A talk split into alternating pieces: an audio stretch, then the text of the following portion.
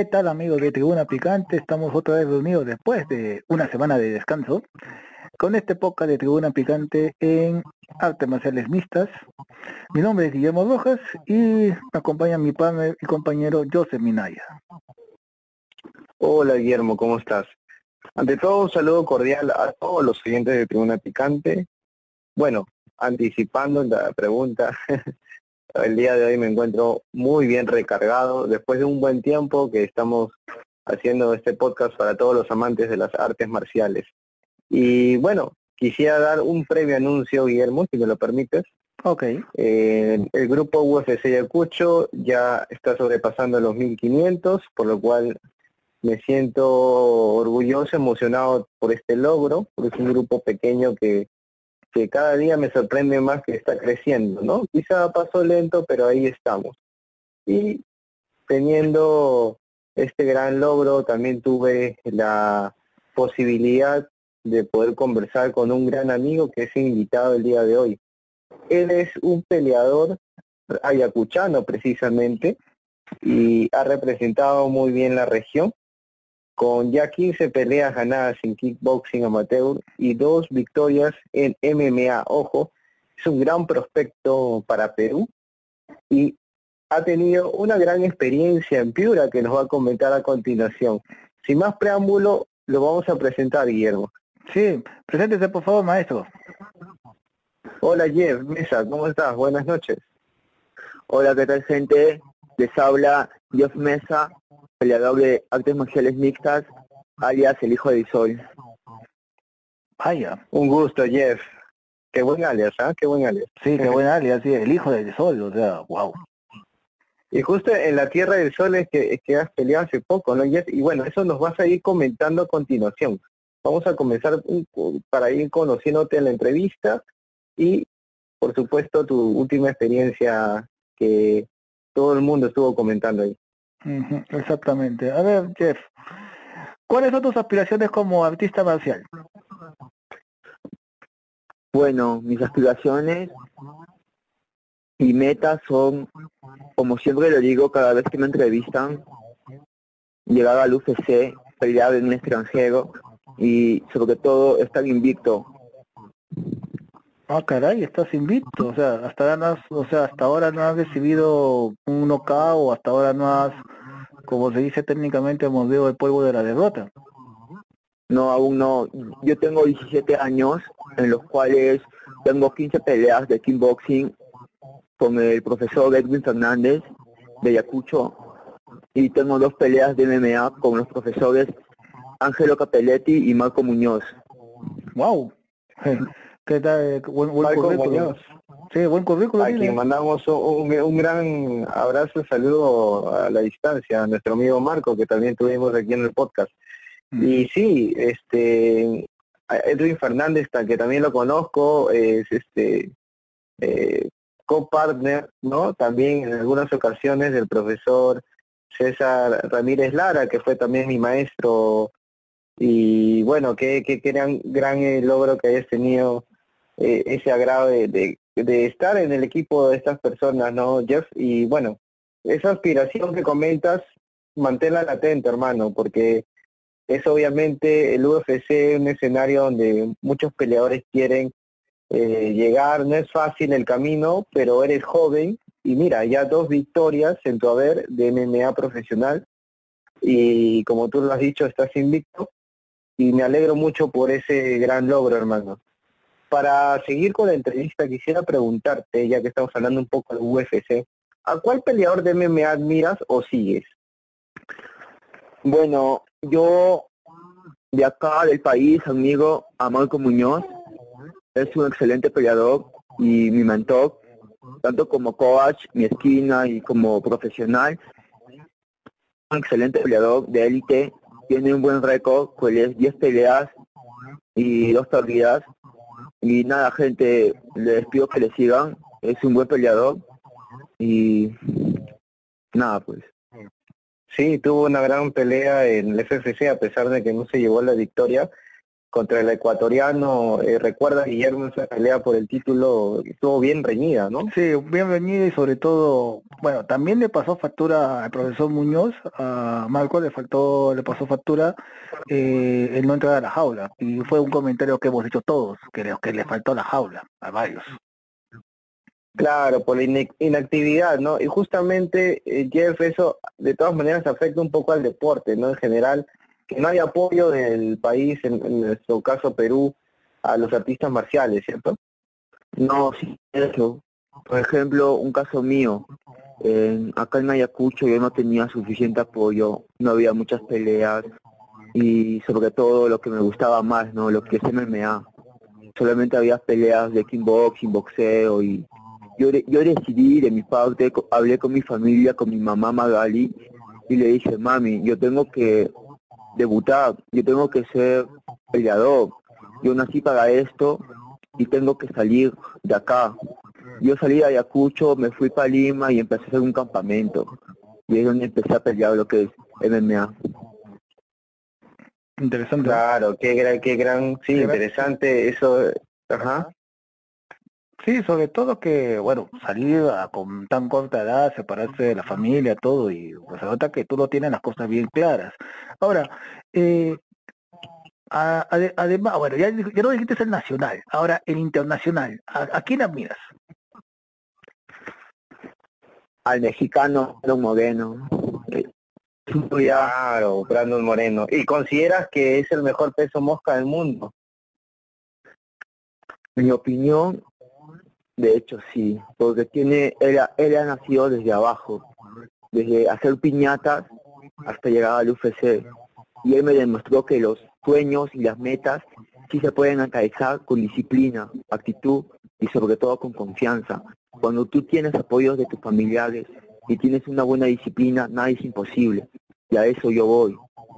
Yo también voy a llegar al UFC y algún día voy a ser la motivación para otras personas que me van a seguir. Wow. Wow, palabras, palabras, palabras muy, muy interesantes y sobre todo para mi parecer son muy fuertes. Eh, mm, ¿Tienes pensado, a ver, no, no me quiero desviar un poco del tema, pero ¿tienes pensado salir por la necesidad al extranjero? ¿Irte acá a Bolivia o irte a Chile? Sí, de hecho, yo, yo me pienso quedar este año acá en el país el siguiente año irme para México. Voy a empezar a ir a debutar profesional, voy a empezar a buscar una academia. Como le vuelvo a repetir las cosas, yo ya tengo las cosas bien claras, tengo una meta y para llegar a esa meta necesito irme del país. Como usted lo dijo, acá no hay suficiente apoyo, lamentablemente, pero es un sueño que tengo que seguir y lo voy a hacer. Y así será, hermano, así será. Mantén latente ese sueño y, sigue haciendo lo que ya estás este, logrando y te deseamos la mejor suerte, Jeff.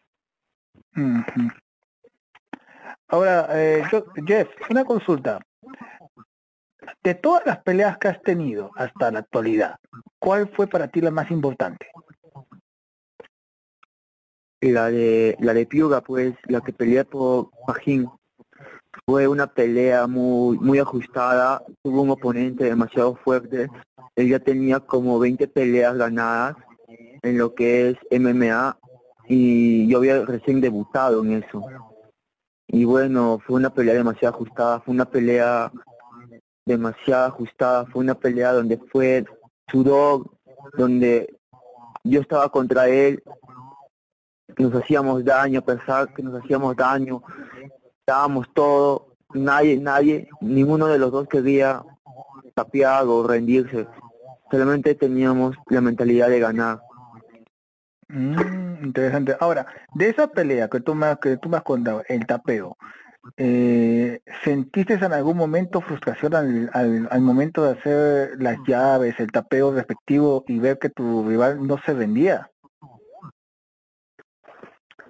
No, no, no sentí eso porque yo ya estaba preparado hace tres meses físicamente, mentalmente. Yo sabía lo que ya se venía, sabía con quién me enfrentaba. Es un oponente muy fuerte, sabía que no se iba a rendir fácilmente no, yo sabía que por más que le golpeé con con un bate de béisbol o con un martillo, con lo que se venga, no se iba a rendir porque es un oponente muy fuerte y yo sabía lo que a lo que me enfrentaba.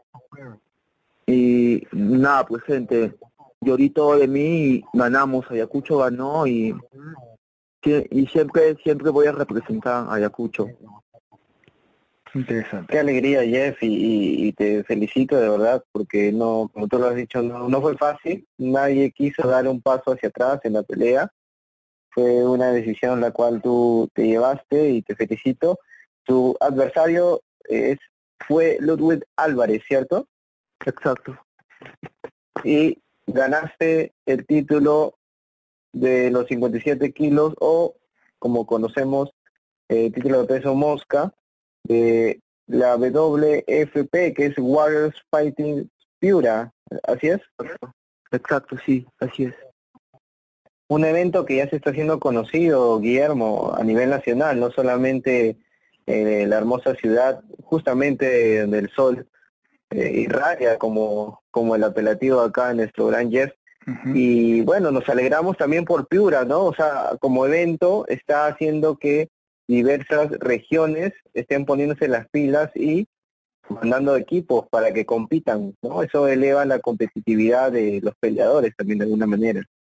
Sí, no, también, y otra cosa, ¿cuándo será el momento que eh, las entidades del Estado ya levanten esa, eh, bueno, esas restricciones porque realmente, o sea, eh, no sé hasta cuándo van a poder aguantar, porque prácticamente estas restricciones nos están matando y nos está pasando factura, bueno, a los que nos, a los que nos gusta esta, este deporte, que son las artes marciales mixtas, lo está matando poco a poco, pero muchos dirán, pero ¿qué son las artes marciales mixtas? Uno dirá, o sea, uno que habla así a grosso modo, pero este, este para nosotros es un estilo de vida, o sea, a no todos nosotros no nos gusta el fútbol o no somos tan fanáticos de, fútbol, pero no todo el fútbol o, que es el deporte más popular, pero a nosotros nos gusta esto. Si tú me dieras a decir, juega Perú o hay un evento de UFC, yo discúlpame, o sea, Perú, la selección peruana, aquí nomás, yo, me, yo me, me meto directamente a UFC a ver, a ver el evento, o sea, que me disculpen lo que... Sobre todo si hay un peruano ahí, ¿no? Sobre todo. no, bueno, independientemente de que haya un peruano, o cuando hay un mexicano, o, cuando el evento es muy bueno, y hay un partido de fútbol peruano, o, juega la misma selección peruana, te digo, discúlpame, a mí no me interesa, yo voy de frente y me, y me pongo a ver la UFC, pues, o sea, pues, es algo, es algo de loco, pero es algo que a mí me gusta, pues. Claro, y comparto la idea, y yo también soy muy fanático de las MMA. Y bueno, siguiendo eh, esta entrevista, Jeff, ya que nos hablaste de que pudiste coronarte como campeón de los 57 kilos, ¿qué logros tuvieron también tu equipo y compañeros en el último evento de Warriors Fighting Piura?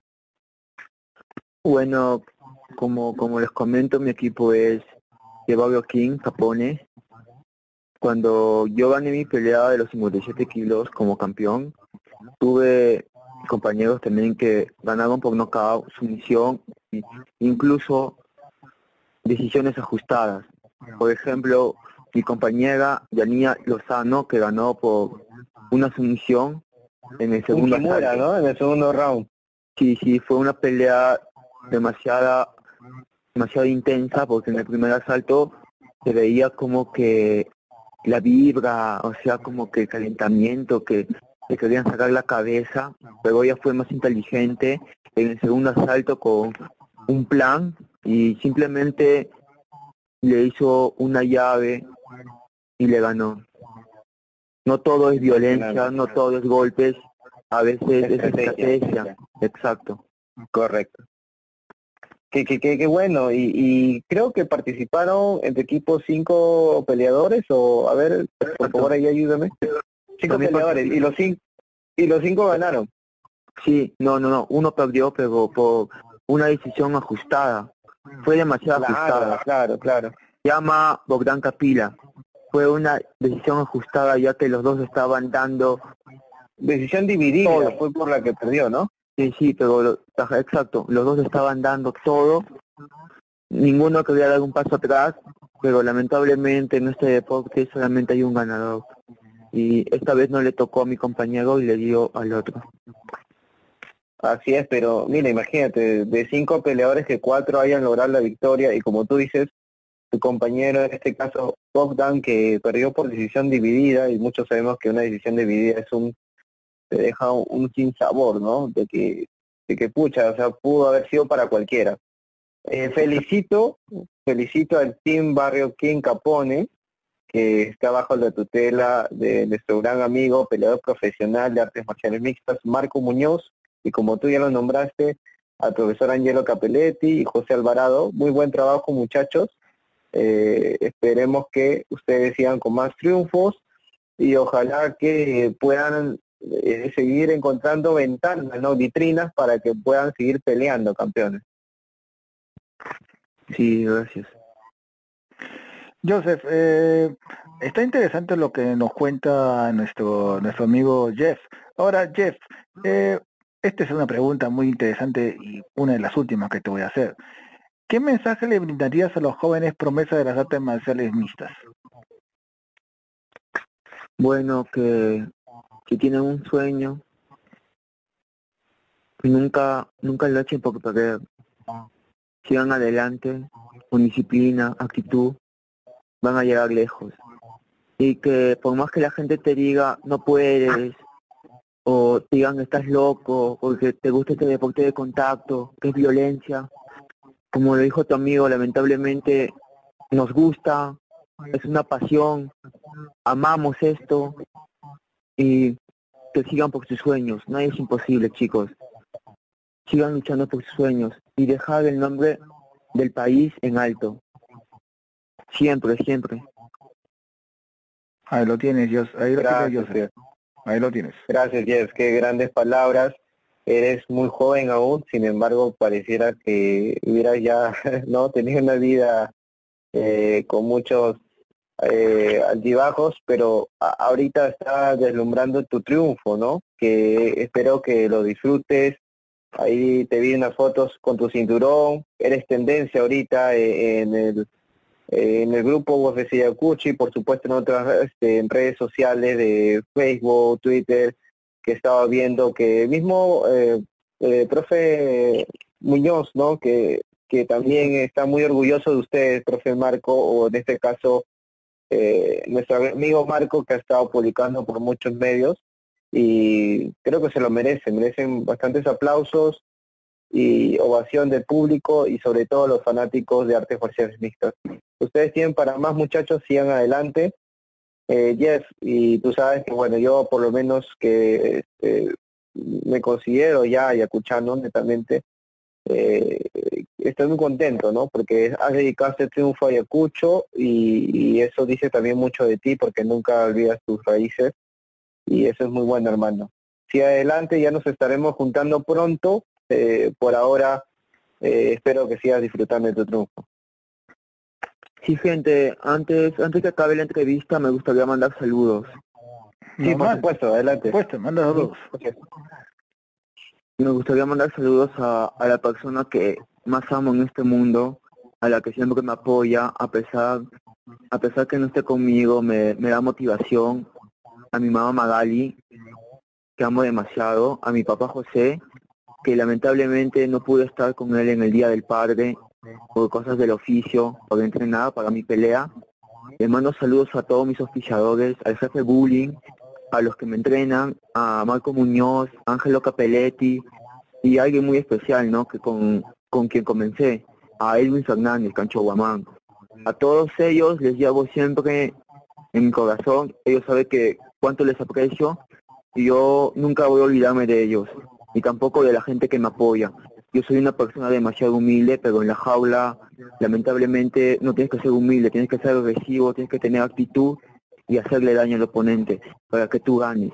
Si ustedes me ven así en la jaula o, o cuando me entrevistan, me yo así solamente es parte del show, chicos, pero parte del deporte, porque en este deporte tienes que ser agresivo, pero si me conocieran como persona, conocieran a Jeff Mesa, como persona soy demasiado humilde, cariñosa, amo mi familia, soy disciplinado y amo mi país y amo a Ayacucho, chicos. pero en el tema del deporte, si conoces a un Jeff Mesa, peleador, es otra cosa, es agresivo, dedicado y siempre, siempre paga molesto. No sé por qué, pero siempre paga molesto. Y nada, chicos, mandar saludos a todos mis oficiadores y, y gracias a ustedes también por la entrevista. Y, y mi pelea sale el sábado. Están editándola en cámaras profesionales. Voy a publicarla por Facebook. Me gustaría que me sigan mis redes sociales como Jeff Mesa, el hijo del sol. Ya tú sabes, papi, estamos dando, estamos haciendo tendencia y poco a poco vamos a llegar a, la cima. Nunca voy a olvidarme de la gente que me apoya. Y nada más. Gracias, Jeff. Interesante entrevista, Joseph. La tiene bien clara este chico. Muy clara y me siento orgulloso, como él lo dijo, eh, no se veía sus raíces, es un joven que tiene bastantes aspiraciones y creo que es un gran prospecto, Guillermo. Sí pude ver parte de la pelea que hay por ahí, hubo una transmisión que me pasaron y fue excelente. Como él dijo, ya la va a estar compartiendo, sobre todo en UFC de Cucho va a estar de primera. Así que nada. Sí, pues. Eh, seguimos, seguimos el programa y vámonos a una pequeña, una pequeño, una pequeña break, una pequeña pauta publicitaria en este podcast picante de artes marciales mixtas. Hola Fierita, ¿cómo estás? Soy la Pepa Valdesari y estoy aquí para decirte de que hoy, en esta época de pandemia y demás, apareció algo realmente espectacular, que no debe faltar en tu mesa nunca. Yo cada vez que voy de compras, lo primero que hago es pasar por caja y pagar el fino pez. Realmente espectacular. Tiene omega 3 tiene todo lo que tu organismo necesita, así que tiene que estar siempre en tu mesa, fierita. Fino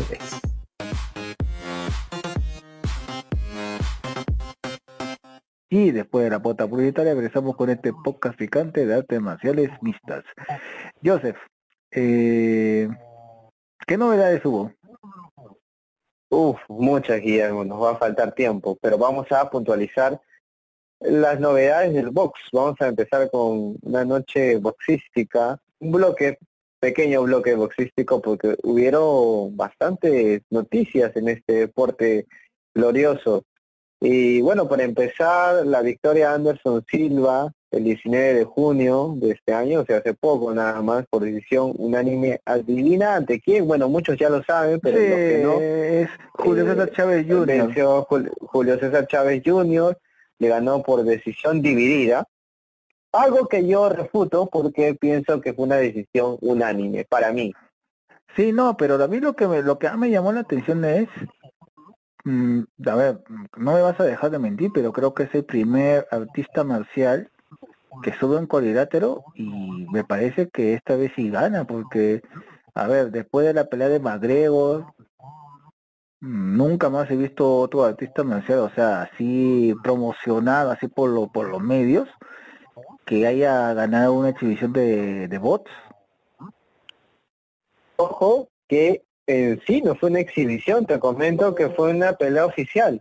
Claro, pero independientemente, en el récord independientemente de eso, pero me, me, llamó la atención sobre todo, pero después, independientemente de lo que tú me quieres decir, de que es una pelea oficial, pero creo que en el ranking creo que casi muy pocos o este es el primero. ¿Como de Anderson Silva? Sí, me parece que es el primer artista marcial que, se, que se sube a ver y gana. ¿O ya hubo algo? Ah, eh, si te refieres a, a encuentros profesionales de box, no, sí han habido. Eh, el tema acá es que obviamente es un proceso, ¿no? Cuando, porque primero tiene que tener la licencia para que sea oficial, obviamente. Claro. Y ahí tiene que llenar ciertos protocolos que les piden a los peleadores y, y ya, ya está. O sea, pelea de exhibición eh, ha sido lo, lo de Floyd Mayweather, ¿no? Con, con, este, hermanos de los Paul. Ah, sí, sí, sí me acuerdo, claro. ¿Por, ¿Por, qué? Porque obviamente no no había ahí puntuación, no había ganador ni perdedor salvo si era por knockout, pero eso no era en sí una pelea oficial, ¿no? Sí, sí, sí me acuerdo. estamos hablando de que primero es un tema protocolo más que nada, no es un tema ahí que cada artista lo marcial lo maneja, pero no, no es el primer, no es el primer peleador. para no desviarnos, o sea, con esta pelea que le di a Anderson, al gran, a la, araña Silva, queda cada vez más demostrado que es uno, o me atrevería a decir, es el mejor artista marcial que buen, que tiene el mejor cardio del mundo, porque realmente con su exhibición de boxeo me demostró que es uno de los mejores en esa rama del cardio. Sí, porque en el boxeo se requiere, es un requisito básico, ¿no? El cardio, porque generalmente, pues, por, como los guantes son de, de entre 8 a 12 onzas, obviamente hay mayor colchón, ¿no? En los puños donde un peleador puede aguantar más rounds, ¿no? O sea que no va a haber en sí un knockout eh, como en el caso de las MMA, porque obviamente son guantes eh, muy muy pequeños, ¿no? De 4 onzas, si no me equivoco. Entonces, estamos hablando de una diferencia que hace su intervención en cada pelea, pues por algo son deportes diferentes, ¿no? En este caso, sí, Anderson Silva duró 8 rounds, 8 asaltos, con Julio César Chávez Jr., y le ganó no la pelea para mí fue decisión unánime hubieron muchos momentos en el que característicos de Anderson Silva no esos esquives que hacía se ponía contra las cuerdas para esquivar golpes sus contragolpes se ponía a veces en posición eh, como él lo, hacía no antes en la, en la, en la jaula esa posición media de, de kung fu hacía también sus sus maniobras de Muay Thai, pero por ahí quiso lanzar una rodilla y el referee tuvo que intervenir. Por un momento... Tenía toda esa esencia. Sí, sí, por un momento, ¿sabes qué? Pensé que estábamos en el Pride. Por un momento. Por, un momento sentí que estaba en el Pride. Sí, pues, y, y bueno, así él pudo eh, exhibir su arte, ¿no? Porque en realidad es, un artista marcial nato y, y, qué alegría ver Anderson Silva en acción después de mucho tiempo. Y bueno, no peleó tampoco contra un boxeador eh, X, ¿no? Si bien es cierto es criticado, Julio César Chávez Jr., eh, yo creo que tampoco fue un peleador X, ¿no? Al menos el mundo de box es un peleador con ya más de 50 peleas, imagínate. Así que estamos hablando de que no, no fue cualquier cosa, ¿no? Claro, pues claro, claro. Bueno, y ya dejando ese tema, ¿qué otra novedades más hubo negociado? Porque si no me equivoco también salió el ranking que va a poner a Canelo como el mejor peso, el mejor libra por libra. Y era lo que te estaba comentando, ¿no? En el podcast pasado, el de, de los seguidores de Canelo y los haters, porque eh, a pesar de que hay todo este tema controversial, por su récord uno y otro por también cómo está rankeado, como tú ya lo has dicho. Yo creo que ha tenido logros que nadie se los va a quitar. Sin embargo, muchos cuestionan esos logros por el tema de que se dice, ¿no? Que escogen mucho a sus rivales. Así que vamos a ver, vamos a ver. Yo creo que Canelo ha ganado varias divisiones. ¿Se merece quizás ese puesto? No lo sé. Yo dudaría un poco. Creo yo que tendríamos que ver nuevamente esos rankings para hacer esa clasificación, ¿no? Eh, pero nada, eh, las felicitaciones a Canelo, pero incluso felicitó a Anderson Silva, ¿no? Ahí al final de la pelea. Sí, no, en el, caso, en el caso de Canelo, eh, bueno, nadie va a negar lo que ha hecho, pero ¿qué le falta a Canelo? O sea, le falta a Canelo peleas memorables, o sea, es lo único que le falta. Claro, donde quizá arriesgue un poco más, ¿no? Ha perdido solamente contra Floyd Mayweather, que como lo nombraste hace poco, y se fue con su 50-0, pues. Sí. Y, fue gracias a Conor McGregor, porque ahora que recuerdo, Conor sí logró sacar la licencia de boxeador y la pelea sí fue oficial. Fue de 10 asaltos y fue oficial. O sea, 50-0 lo logró con Conor McGregor. ¿no? Claro, o sea, por, por eso me digo, o sea, a Canelo lo que lo que la mayoría le critica es que mmm, ser, bueno, es que lo que pasa es que también tenemos que meternos mucho en la historia de boxeo de mexicano y realmente ha tenido grandes exponentes y exponentes que han sabido arriesgar, hasta mismo Julio César Chávez, el mítico Julio César Chávez ha sabido arriesgar y también mover el pueblo de la derrota. cosa distinta que Canelo.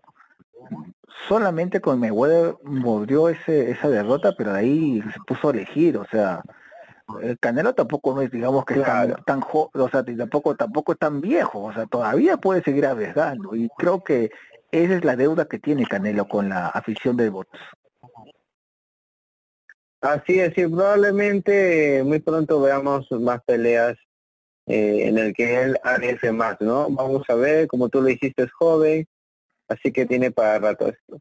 Y hablando de jóvenes eh, peleadores del box, ha ganado hace poco también, el 26 de junio, una pelea que a mí me gustó mucho, la de eh, Gervonta versus Barrios, ¿no? Gervonta Davis versus Mario Barrios, que terminó en knockout técnico en el onceavo round, imagínate, y fue una pelea espectacular en la cual disputé, disputaron el título de superligeros de la WBA. Sí, sí, sí, sí, sí, sí, sí, leí, sí leí. Lamentablemente, ¿sabes qué? Lo que yo te, es una crítica que hago a todos, es que no lo pasan en vivo y en directo o no hay muchos canales de streaming. Sí lo pasaron en vivo y ¿sabes qué? Eh, fue que un tema ahí eh, eh, un poco anecdótico porque yo estaba viendo las dos peleas, la de Lomachenko y la de Gervonta. la de Lomachenko la pasaron en Space. Claro, la de Lomachenko se la vi. Davis, la de Lomachenko se la vi en Space. El que fue al ah. mismo tiempo. Por eso fue que por ahí no, bueno, pudiste ubicar. Porque yo más me puse a ver lo de Lomachenko, es que Lomachenko, wow, ese, ese, ese boxeador. Sí, y ganó también por, por TKO, ¿no? En el noveno round. a, Masayoshi Nakatani. Una buena pelea también que, que me gustó, ¿ah? porque es prácticamente el regreso de Lomachenko, ¿no? Después de esa derrota contra Teófimo López, que vamos a ver si van a, a hacer esa pelea de revancha, ¿no? Que muchos fanáticos están pidiendo. Claro, claro, claro. No, y para los fanáticos hay que recordar que ya estamos en julio, supuestamente el 23 de julio comienzan las Olimpiadas y todavía no se decide hasta ahora los clasificados al boxeo olímpico.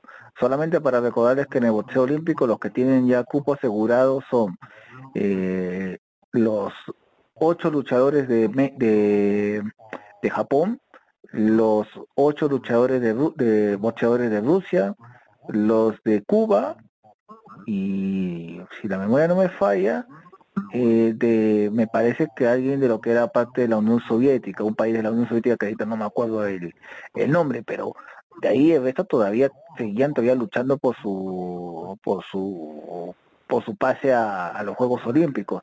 Unos Juegos Olímpicos que van a ser muy interesantes y sobre todo ver qué, qué nuevos prospectos a nivel de lucha amateur van a salir que, y que van a nutrir al profesional. Para ponerle solamente un ejemplo, se imaginan a, en un solo en un solo equipo a miren a Mayweather, a Holyfield en un solo equipo. Sería interesante, tipo un, no hubo, ¿no? no hubo, hubo, o sea, hubo, o sea, ellos, ellos estuvieron en el, en el mismo en el mismo equipo de Los Ángeles 84 en el equipo olímpico. O sea, si uno se pone a analizar... Los pero participando. Pues sí, o sea, participando, pero mira, si tú te pones a analizar quiénes han sido los integrantes de los de los de los seleccionados olímpicos de Estados Unidos, de, de los demás países, te vas a dar con la sorpresa de que casi la mayoría han, han, han, estado en el mismo o en un mismo ciclo olímpico o en el siguiente. O sea, es una cosa de locos. Como también ahí te vas a dar cuenta que también los grandes, por ejemplo, te hago la pregunta, ¿Canelo integró alguna selección olímpica de boxeo? Que yo sepa, creo que no. Claro, ese tema de, de los prospectos deportistas, en este caso marciales, ¿no? Que han participado en Juegos Olímpicos, es muy importante porque ahí han salido peleadores en la actualidad que son muy reconocidos, ya lo dijiste Mayweather, es el caso de él, ¿no? No, no, y, y, si, no mucho más lejos porque me puse a ver la, la serie de Julio César Chávez, en la que le pregunta, y si eras tan bueno, ¿por qué no integraste la selección de olímpica de, de boxeo? Pues, y le dijo, le, le dijo, mira, al entrevistado, mira, yo participé por mi, por mi región, ah, vamos, a, vamos, vamos a ver, hablando, hablando ya para, bueno, aplicándolo al sistema de Perú, por mi región, yo participé en la selección de baloncesto, mira, de béisbol, de natación y de boxeo. Pero ¿qué pasó? Eh, ¿Por qué no decidí decidirme al boxeo Mateo? Porque éramos siete y tenía que llenar la olla, pues. O sea, en pocas palabras, por hambre. Eso era, o sea, por necesidad y por hambre. Y eso fue lo que ocasionó que Julio César Chávez no comenzara su carrera desde amateur. Él directamente pasó a profesional porque sabía que podía recibir mayor cantidad de plata. Y que por lo menos le aseguraba sus tres comidas diarias. Cosa que si tú ves la historia de la mayoría de luchadores de boxeo, por ejemplo, acá en el Perú, que con el, con el respeto que le tengo, a ver, dígame si es que los, dígame si la Federación Peruana de Boxeo o les asegura por lo menos las tres comidas al día. Yo diría que serían solamente los privilegiados, pero no a todos, pues. Claro, o sea, ese es el problema que hablábamos en el inicio, ¿no? Y no solamente es por pandemia, o sea, es un tema ya eh, de raíz, ¿no? Que lamentablemente no se apoya al deportista en sí, en general, ¿no? Sobre todo a marciales, que es un trabajo eh, difícil y, y, arriesgado, porque obviamente vas a recibir golpes, ¿no? La pelea. Bueno, esperemos que esto cambie en el Perú pronto, después de esta pandemia, ojalá haya algún interés por algún, no sé, partido, lo que sea, para mejorar esta situación. Esperemos. Pero lo que tú dices es cierto, o sea, hay peleadores que ya no quisieron pasar por este proceso de los Juegos Olímpicos y quisieron de frente eh, pelear profesionalmente porque sabían que iban a tener una remuneración más alta, ¿no? obviamente. Bueno, son cuestiones de cada peleador, de cada deportista, se respeta, pero los Juegos Olímpicos en la actualidad creo que son también, eh, eh, por así decirlo, la catapulta que los puede mandar a, un paso más allá, ¿no? Porque por ahí también es que pueden hacerse conocidos, entre comillas, ¿no? claro, exactamente. ¿Alguna noticia más de boxeo para pasar a, los, a lo que nos hemos unido? Sí, bueno, nada más para hacerles recordar o, o compartir con los oyentes que estuvieron circulando unas fotos de Tyron Woodley entrenando con Floyd Mayweather, que parece que quiere estar en todas partes Mayweather, ¿no? Figuretear por todos lados. Esta pelea de Tyron Woodley, recordemos que va a ser contra eh, Jake Paul en agosto. Y va a estar interesante porque justamente hablabas de los peleadores de MMA que pasaban al box. Hasta donde yo sé, es una pelea de exhibición. No tengo datos oficiales si va a ser una pelea oficial, ¿no? Tendríamos que seguir investigándolo porque no tengo esos datos exactos, pero sí van a enfrentarse. Pues ya creo que todos sí se recuerdan de Tyron Woodley, ¿no? el ex campeón de peso welter del UFC. Mm, interesante, interesante. Así es, este 28 de agosto, eh, me imagino que lo van a pasar por ESPN también, así que estemos todos atentos y nada, creo que ya con eso cerraríamos el mundo espectacular del box y hacemos un resumen de lo que sucedió en el UFC. Sí, vamos de frente a lo que nos dejó el UFC. Bueno, para recordarles a los siguientes que no estuvimos tampoco conectados eh, la semana pasada, pero sí eh, estuvimos pendientes de la victoria del zombie coreano o la Korean Zombie Chang Sung Jung, que derrotó en la categoría de peso pluma por decisión unánime a Dan Ige, un peleador muy no, y, lo, y lo que pasó, yo sé, disculpa que te doy un cuando te pasé lo de las apuestas, tú podías pensar que qué tan qué, tan tacañas son las apuestas, nadie apostaba, las apuestas eran en contra del zombie, pagaban muy poco. Bueno, yo, yo dije en el programa que iba a ganar el zombie, ¿no? Porque sea, eh, bueno, sí, sigo bastante al zombie, me gustó su estilo de pelea, pero no solo por eso, creí que también tenía por ahí más armas para derrotar a Danigue. y sorprendió bastante porque llevó pelea al piso, cosa que él no hace mucho. Pero también estuvo en problemas, ¿ah? o sea, Dani también les dio buenas combinaciones que por momentos me preocupó. Pensé que por ahí iba a salir un knockout. Sí, sí, sí, sí. Fue interesante esa pelea. Otra pelea que también me llamó la atención fue la de Volkov. Claro. Eh, Volkov, bueno, que en este caso perdió en el siguiente UFC Fight Night contra el francés Cyril Gaines, pelea de pesos pesados, que claro, eh, todo el mundo vio cómo Cyril Gaines estratégicamente le ganó a este peleador Volkov que pelea bastante a la distancia, sin embargo, en este caso no tuvo espacios, ¿no? para salir y encontrar su distancia y poder imponer el ritmo de la pelea. Fue todo lo contrario. Y ganó por decisión unánime Cyril Game. Eh, que fue la sorpresa de la noche. Que para mí fue la sorpresa, de, la noche. Fue la sorpresa de la noche porque, porque todos pensaban, porque todos pensaban que Volkov era ojos cerrados, o sea, hasta a mí también me sorprendió, pero después cuando, o sea, cuando vi la pelea yo dije, no, ya lo estaba llevando muy estratégicamente, lo hizo. Lo que pasa que eh, en este caso Cyril Game, que hasta donde tengo entendido es invicto, tenía esa posibilidad ¿no? de ganarle, pero no quizá de esta manera. Y sobre todo considerando que tiene menos peleas que Volkov. A pesar de que es invicto, solamente son nueve peleas profesionales para Cyril Game. Pero imagínate que cómo ganarle a esta bestia, ¿no? De Volkov de una manera dominante, ¿no? Durante los cinco rounds.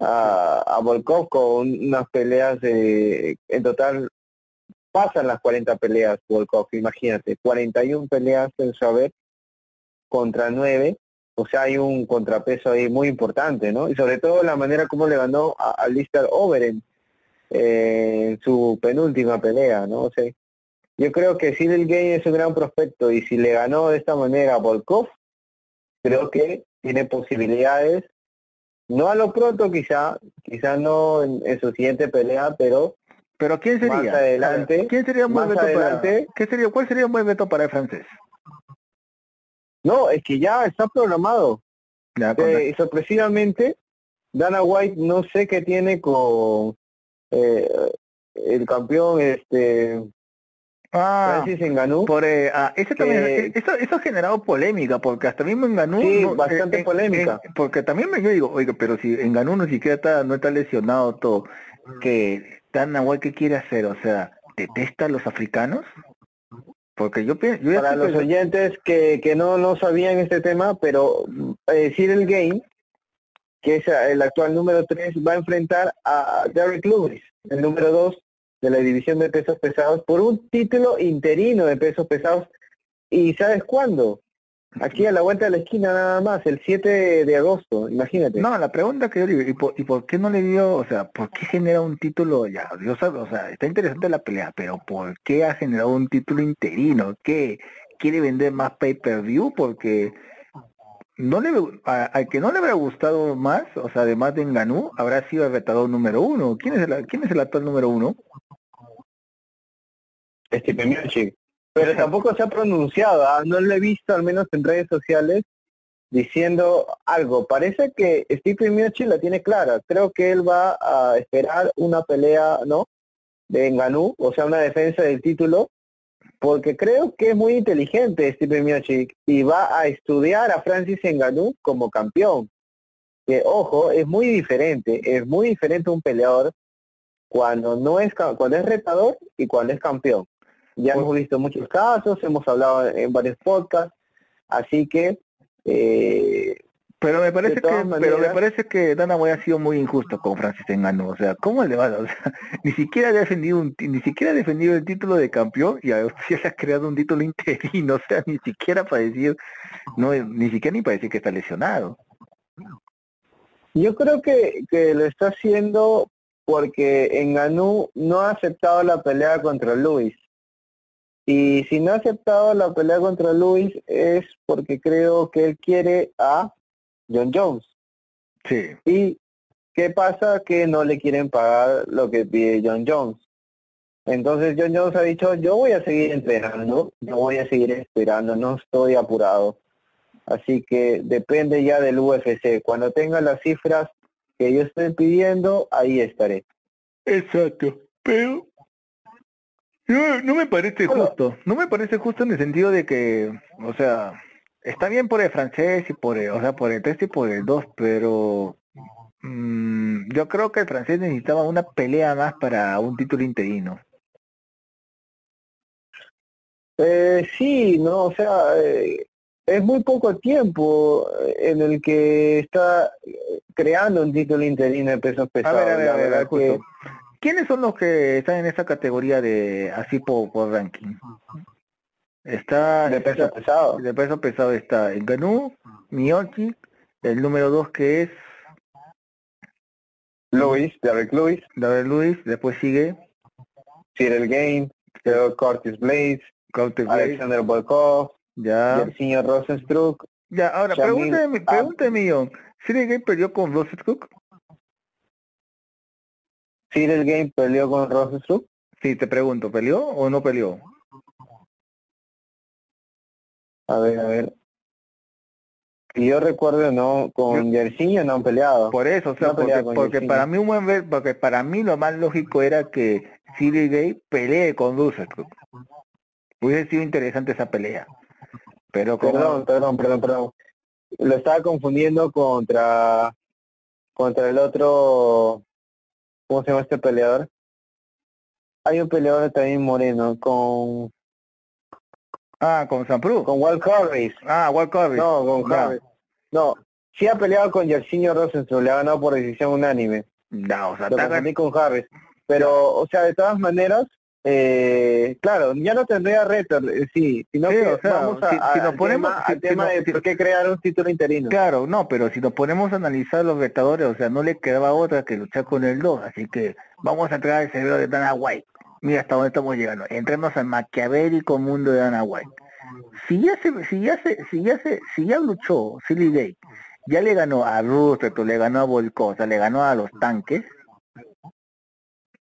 entonces no, o sea, no habría, no habría lógica de pelear con el 2 a sabienda que Miochik no, o sea, no ha respondido todavía. Si Miochik está, está silencioso, en Ganú, eh, o sea, quiere pelear John Jones, etcétera, o sea, hay mucho problema de que tampoco quiere pelear, entonces, ¿qué es lo que hizo Dana White? Ahora tiene cierta lógica, ahora que hemos discernido, tiene cierta lógica, pues, ¿para qué voy a hacer pelear al número 2 si puedo generar un título interino? Y Bueno, tiene- pero y- yo creo que hubiera sido lógica. una, una, una pelea sin sin título, ¿no? O sea, No, pero pelea, lo, lo que pasa es que también quiere vender, o sea, lo que pasa es que también Dana White quiere vender. Ese también es otro, o sea, ahorita Claro, quiere pero o vender. sea, en- pero el, el campeón está dispuesto a pelear con quien sea, entre comillas, ¿no? Ahora, que- pero, pero ahora, ¿quién podría ser? es- ahora, es- ¿quién podría ser? O sea, ¿a quién le darías la oportunidad? es que, como te digo, Cyril Gane tranquilamente pudo haber peleado contra Francis en Ganú, ¿no? Por el título de pesos pesados, pero están creando este título, como tú lo has dicho, interino, por un tema de ventas, ¿no? De pay-per-views. Sin embargo, el campeón no está en activo, o sea, no está lesionado. Ah, Vamos a eso. ¿Qué es lo que pasa, pues? Vamos a ver qué es lo que pasa. Como te digo, creo que es porque él quiere, en Ganú quiere pelear con John Jones. Y obviamente ahí hay, ahí hay un, una argolla, ¿no? Porque no, o sea, no, no le están dando lo que quiere John Jones.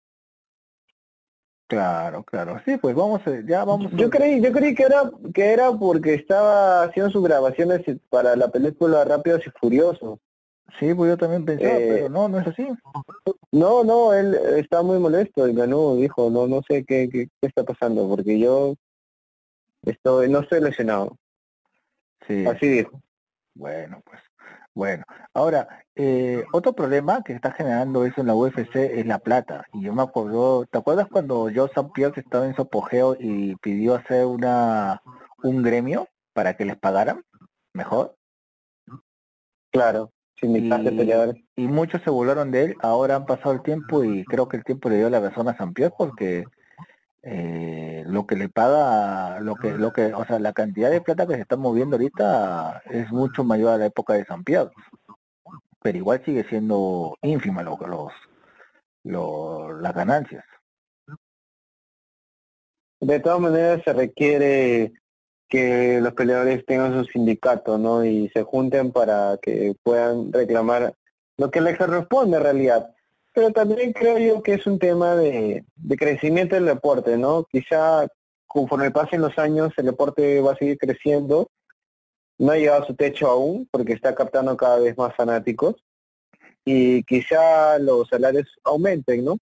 Aparte que hay que considerar que estamos en época de pandemia, pues, y no, no en todos los estados o no en todos los lugares que se da el UFC eh, puede haber público. Y tú sabes que el público era un ingreso también fijo de estas empresas, no solamente el UFC, sino otras federaciones de artes marciales mixtas. Exacto, exacto, exacto, exacto. Yo creo que no sé cuánto deberían pagar de todo, pero me parece que deberían aumentarle porque o sea un boxeador en una sola lo, lo merece no o sea lo merece el, el riesgo que están eh, teniendo es alto la competitividad también se está volviendo mayor a lo que era antes no es muy diferente un peleador de MMA actual a lo que era hace 10 o 20 años atrás o sea ha evolucionado bastante el deporte en todo su en todo su sus ramas, ¿no? Por así decirlo, lo económico, los auspiciadores, eh, eh, lo deportístico, o sea, creo yo que el deporte ha crecido bastante. Sí, pues, bueno, pues, vamos a ver. Otra otra novedad es que no, otro, otro que queda en el tinterillo, en el tintero de artes marciales. Bueno, más que nada recordar que se viene ya el evento que todos están esperando, el evento que va a ser sensación, y que ya me están escribiendo muchos fanáticos, que es el UFC 264, Poirier versus McGregor número 3. Este 10 de julio de este año, eh, los fanáticos están haciendo sus apuestas, están ya poniendo eh, sus puntos para hacer sus reuniones, porque esta pelea de todas maneras saca chispas. Y bueno, hay muchos fanáticos de McGregor, de Poirier también, pero creo yo que esta pelea, hasta donde se ve el evento, pinta bien. Ah, las, demás peleas también no están nada mal. Va a pelear Duriño Burns versus Thompson, Tibasa versus Hardy, Carlos Condi versus Mac Griffin, Nico Price versus Michelle Pereira. Uf, hay una buena cartelera, así que no se la pierdan este 10 de julio. Vamos a estar atentos. Y de todas maneras, Guillermo, eh, quizá hagamos un podcast especial, ¿no? Sí, sí, sí, capaz invitamos a Benzo Altuna, un gran saludo para el gran Benzo. Así es, de todas maneras tenemos que hacer por ahí. Bueno, hermano, creo que ha sido un gran programa el día de hoy, como para que ahí se mantengan entretenidos y también actualizados, actualizándonos un poco y ya estamos otra vez al día. Y bueno, yo antes de terminar este podcast, invita a toda, a todos los oyentes a al grupo UFC Ayacucho. Así es, gracias por el pase. están todos invitados oyentes a unirse al grupo UFC Ayacucho, que cada día está creciendo más y les agradezco por eh, ese cariño, ese esa acogida del público por, por este humilde grupo, ¿no? Que, que está compartiendo todas las noticias de las artes marciales en general. Y también hacerles recordar que también está disponible UFC Ayacucho Store, la tienda de online de artes marciales y todos los deportistas que quieran eh, tener sus implementos deportivos. Muchas gracias, Guillermo. Esperemos que nos veamos pronto y de todas maneras vamos a hacer un programa especial para el evento del UFC 264. Exactamente, yo sí. Bueno, para todos nuestros seguidores, este poca, lo demás poca están en esta cuenta de Evox, Spotify y Anchor. Muchas gracias, hasta luego.